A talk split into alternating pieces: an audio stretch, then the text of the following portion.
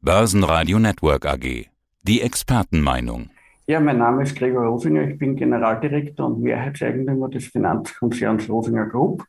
Ich bin seit 1985 im Unternehmen tätig und während meiner aktiven Tätigkeit wurden unter meiner Federführung 67 Unternehmen weltweit an die Börsen gebracht und mehr als 300 institutionelle Kapitalmarkttransaktionen erfolgreich umgesetzt.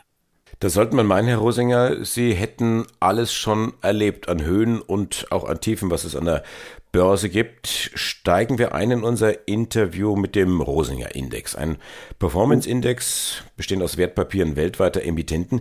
Wie schlägt sich denn dieser Rosinger Index angesichts des Krieges in der Ukraine und eines russischen Präsidenten, der offensichtlich die Hand am Atomknopf hat? Also das Thema ist, dass wir natürlich davon ausgegangen sind, wir haben das Ganze äh, beobachtet, wir sind nicht davon ausgegangen, dass es einen Krieg in der gesamten Ukraine gibt, aber wir sind davon ausgegangen, dass es ein Szenario geben wird oder geben könnte, wo die äh, teilweise besetzten Regionen Luhansk und Donetsk ähnlich wie die Krim über ein Referendum angeschlossen werden an Russland und hatten natürlich gerechnet, dass ein derartiges Szenario auch entsprechende Verwerfungen in den Finanzmärkten auslösen könnte. Diese Verwerfungen sind dann eingetreten, sie sind stärker eingetreten. Dadurch, dass wir aber dieses äh, Szenario als Backup-Szenario für uns selber in unserer Indexzusammensetzung eskontiert hatten und wir die Indexzusammensetzung am 15. Februar, wie jeder über die Website der Wiener Börse nachlesen kann, massiv auf dieses Szenario angepasst haben. Das heißt, also ab dem 15. Februar in, in etwa haben wir damit gerechnet, sind wir auch heuer year to date im Plus. Wir sind wahrscheinlich einer der wenigen Indizes, die ausschließlich in Long-Positionen investieren, die derzeit in diesem Szenario im Plus sind. Und einige Index-Member, zum Beispiel eine Leonardo oder eine Dassault Aviation als Beispiel, sind auch heute, also wenn man sich anschaut, gegenüber dem Freitag, äh, bis dato ist dieses 10.30 Uhr, schön im Plus, eine Leonardo sogar zweistellig. Was sind das für Unternehmen, die jetzt da offensichtlich profitieren? Äh, Leonardo ist die ehemalige Finmechaniker SPA, das ist ein Rüstungsunternehmen. Also letztendlich der klassische Weg, wenn irgendwo die Kanonen donnern, dann kaufe und investiere in Kanonen. Investiere vorher. Und die anderen Unternehmen, die Sie genannt hatten? Also die Dassault Aviation ist ein Hersteller von Business Jets, aber auch von Kampfjets. Mirage ist zum Beispiel ein Produkt von Dassault Aviation gewesen, jetzt der Rafale oder auch verschiedene Drohnen und dergleichen. Jetzt gibt es ja an der Börse, ich sagte es ja eingangs, immer Chancen und gleichzeitig auch Risiken. Derzeit überwiegen offensichtlich die Risiken oder sehen Sie das anders? Das hängt davon ab, wie Sie bereit sind zu investieren. Wenn man jetzt natürlich in Mainstream-Aktien geht oder in bestimmte Mainstream-Aktien, die entsprechend hohes Ukraine- und Russia-Exposure haben, entweder oder oder teilweise, dann werden Sie natürlich das Problem haben, dass es einen Sell-off gibt, teilweise auch bei Unternehmen, wo das Exposure gar nicht so groß ist. Wenn Sie sich zum Beispiel anschauen, eine Unica oder eine Vienna Insurance Group, die Vienna Insurance Group hat ein sehr kleines Exposure, hat trotzdem einen, ich sage jetzt, leichten Sell-off gegeben, also in der Größenordnung in den letzten Wochen rund äh, zehn Prozent verloren. Das ist nicht so dramatisch, nur das Exposure ist so klein, dass das zum Beispiel relativ gesehen übertrieben wäre. Auf der anderen Seite ist bei der Unica, die natürlich sehr viel in den ehemaligen Sowjetrepubliken gemacht hat und wo das einen äh, hohen Teil auch zum äh, Geschäft äh, beiträgt, dieser rund 15-prozentige Abschlag, den wir derzeit sehen, von den, ich nenne es jetzt mal Vorkrisenkursen, meiner Meinung nach noch zu wenig. Auf der anderen Seite gibt es natürlich Werte wie eine RBI, wo in den letzten Jahren, wenn man sich kolportiert anschaut, die Pressemeldungen, die Ad-Hoc-Meldungen, die Finanzberichte der RBI. Aktuelle Zahlen sind natürlich noch nicht da, aber wenn man sich das anschaut, dann muss man davon ausgehen, dass einfach die Risikovorsorgen, die getroffen worden sind, für das Russlandgeschäft viel zu klein sind.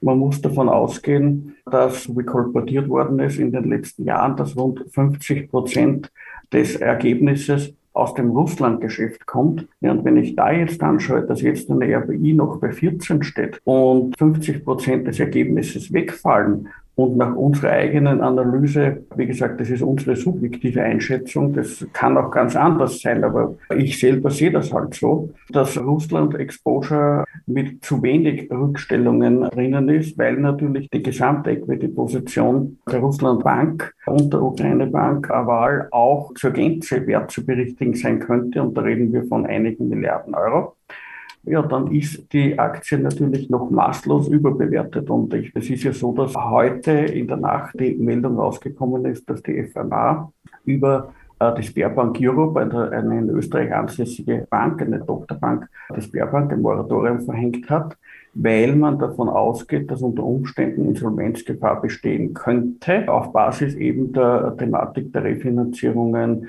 von russischen Banken, auf Basis SWIFT-Ausschluss und dergleichen. Und ich sage jetzt, ich schließe auch nicht aus, dass bei einer RBI die Verwerfungen größer sind. Ich habe jetzt zum Beispiel, ich meine, für uns ist Raiffeisen eine ganz kleine Nebenbankverbindung, aber trotzdem eine Nebenbankverbindung. Bei uns sind auch staatliche Beträge.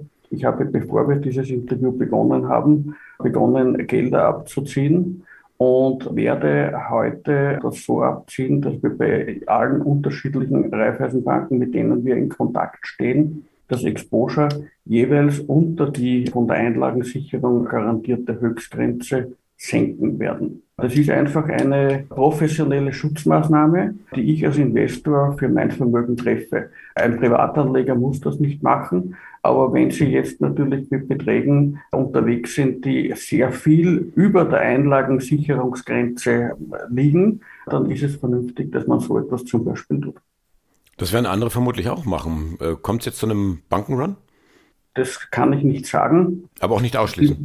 Ich kann es nicht ausschließen. Genau das ist das Thema. Weil ich es nicht ausschließen kann, stelle ich die Positionen jetzt sicher der deutsche Bundeskanzler Olaf Scholz, der stellt ja alles auf den Kopf, was man an Sicherheitspolitik in Deutschland gerade von der SPD kannte. Deutschland sendet jetzt Waffen in die Ukraine, um die Soldaten dort zu unterstützen in ihrer Verteidigung gegen den Aggressor Russland. Die junge Außenministerin Annalena Baerbock wächst über sich hinaus in diesen Tagen, so lese ich Kommentare. Sie redet Tacheles.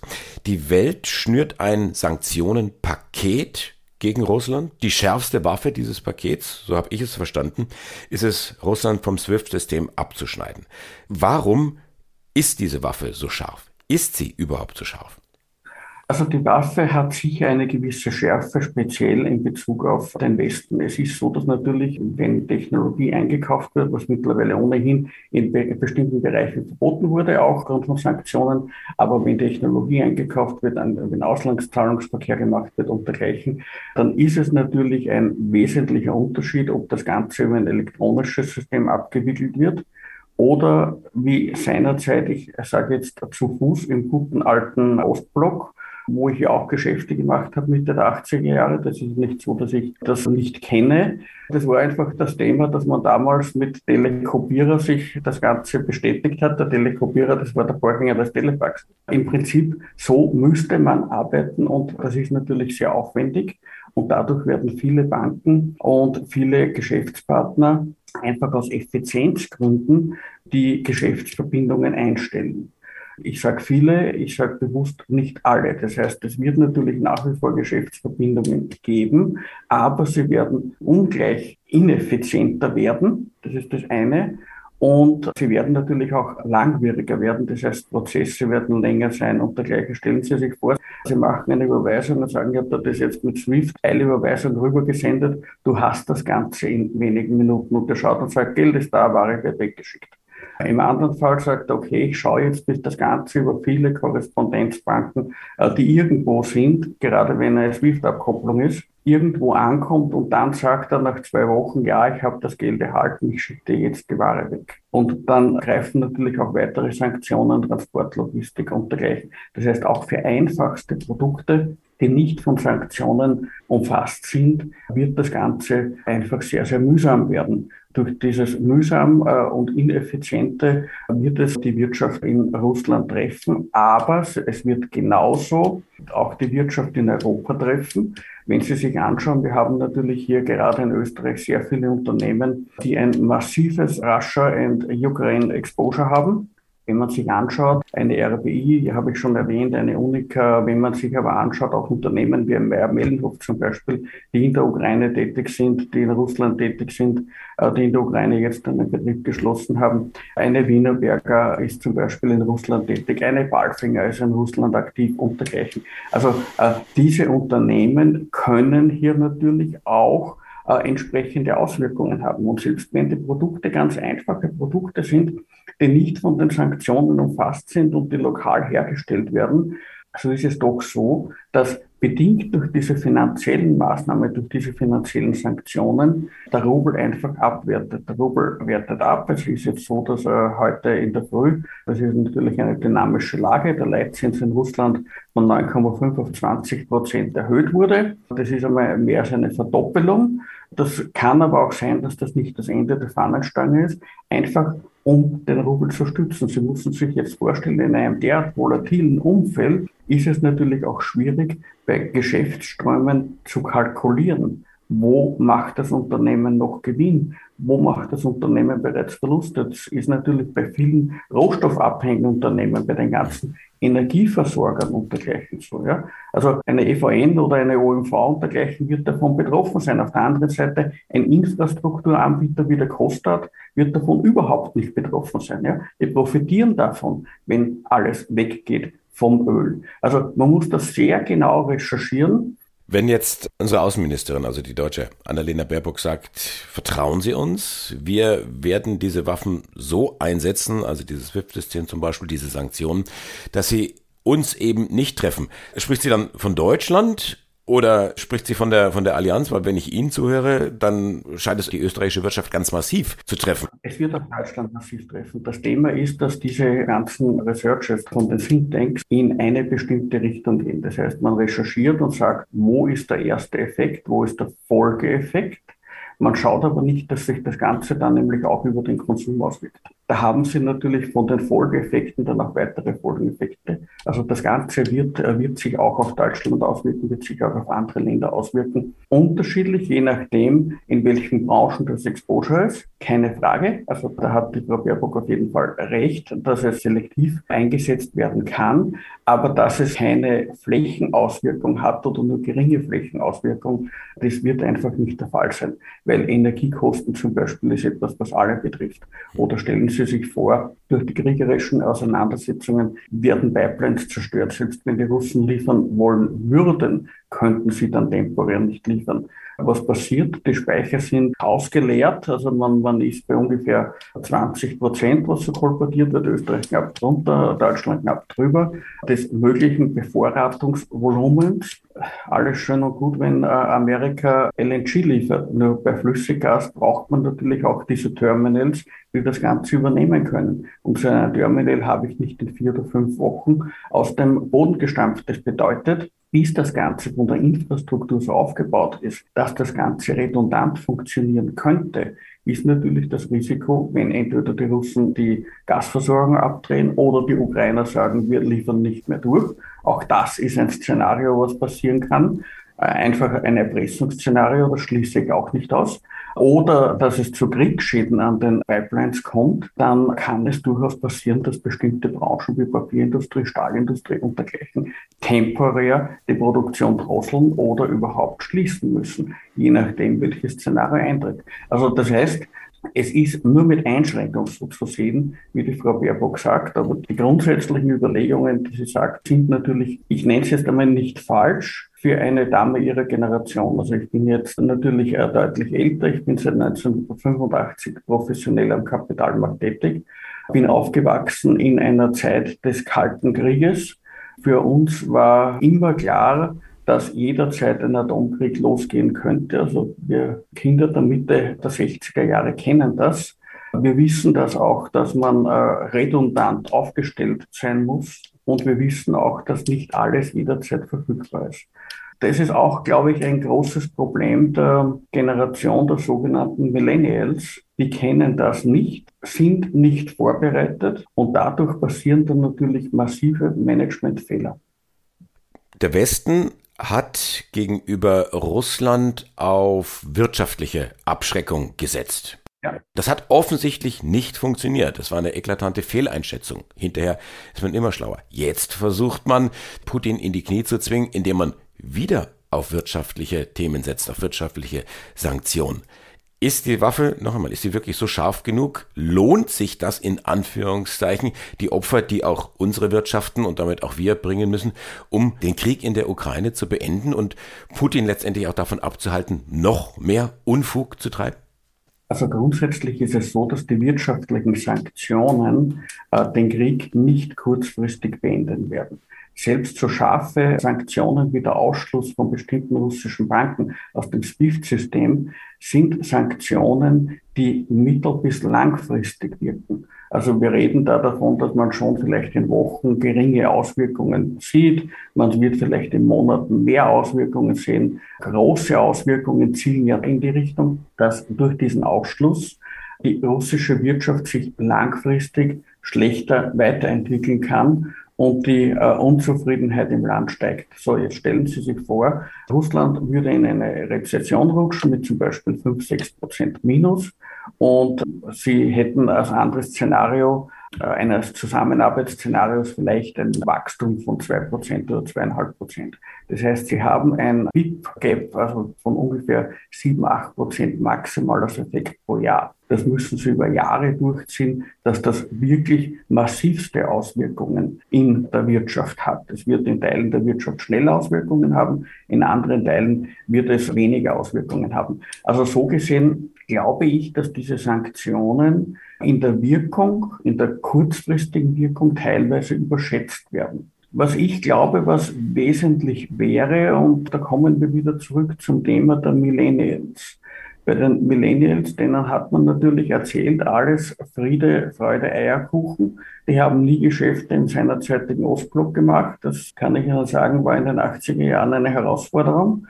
Das war nicht so einfach wie in den 90er Jahren oder in den Nuller Jahren, wo jemand nach Ungarn oder in die Slowakei auf Urlaub gefahren ist und gedacht hat, ui, jetzt ist das Adventure pur und er ist de facto James Bond, weil er aus Offenbach oder aus äh, Wanne Eickel an den Balaton nach Urlaub fährt, ja, und dort in irgendeiner Mission unterwegs ist, ja. Das ist ja absoluter Blödsinn. Das Thema ist einfach, viele der jetzigen Management-Generation haben Resilienz und Resistenz nicht gelernt, haben nicht gelernt, redundante Strukturen aufzubauen, haben das Gefühl der immer Verfügbarkeit von Waren, das ist ein großes Problem. Also man müsste tatsächlich die seinerzeitigen kalten Krieger wieder ins Management holen weil die können das. Ich sage Ihnen nur ein Beispiel aus den, dem Ungarn der frühen 90er Jahre. Wir haben seinerzeit äh, in einem Werk einen Großauftrag bekommen und wir haben das in Ungarn in einem unserer Werke ingeniert und gefertigt. Und der Auftrag war so groß, dass wir für diese damals Spezialbleche, es ist ja auch um Lebensmittel gegangen, hunderte Tonnen von Stahl aus Italien importieren mussten, weil der in dieser Geschwindigkeit, wie wir ihn benötigt haben, in dieser Qualität nicht verfügbar war in Österreich und in Ungarn damals, zumindest nicht just in time. Wir haben damals mit den entsprechenden direkten Stahlwerken in Italien verhandelt, die dann wirklich ausschließlich Schichten für uns gefahren sind, wo sie ausschließlich für uns produziert haben. Wenn Sie das heute einem Vorstand eines Unternehmens sagen, dann sagt er, nö, ich gehe ins Internet, da habe ich 20 Plattformen, da sehe ich überall angeboten, dass der Stahl verfügbar ist und dann kaufe ich beim billigsten. Was er aber nicht bedenkt ist, dass der Stahl nicht von 20 Herstellern kommt, sondern das sind 20 Plattformen, wo jeder einzelne davon nur Handelsagent des Herstellers ist. Und wenn einer davon den Stahl verkauft, ist er bei allen anderen auch ausverkauft. Das ist einfach eines der großen Probleme, was natürlich ein demografisches Thema ist, ja.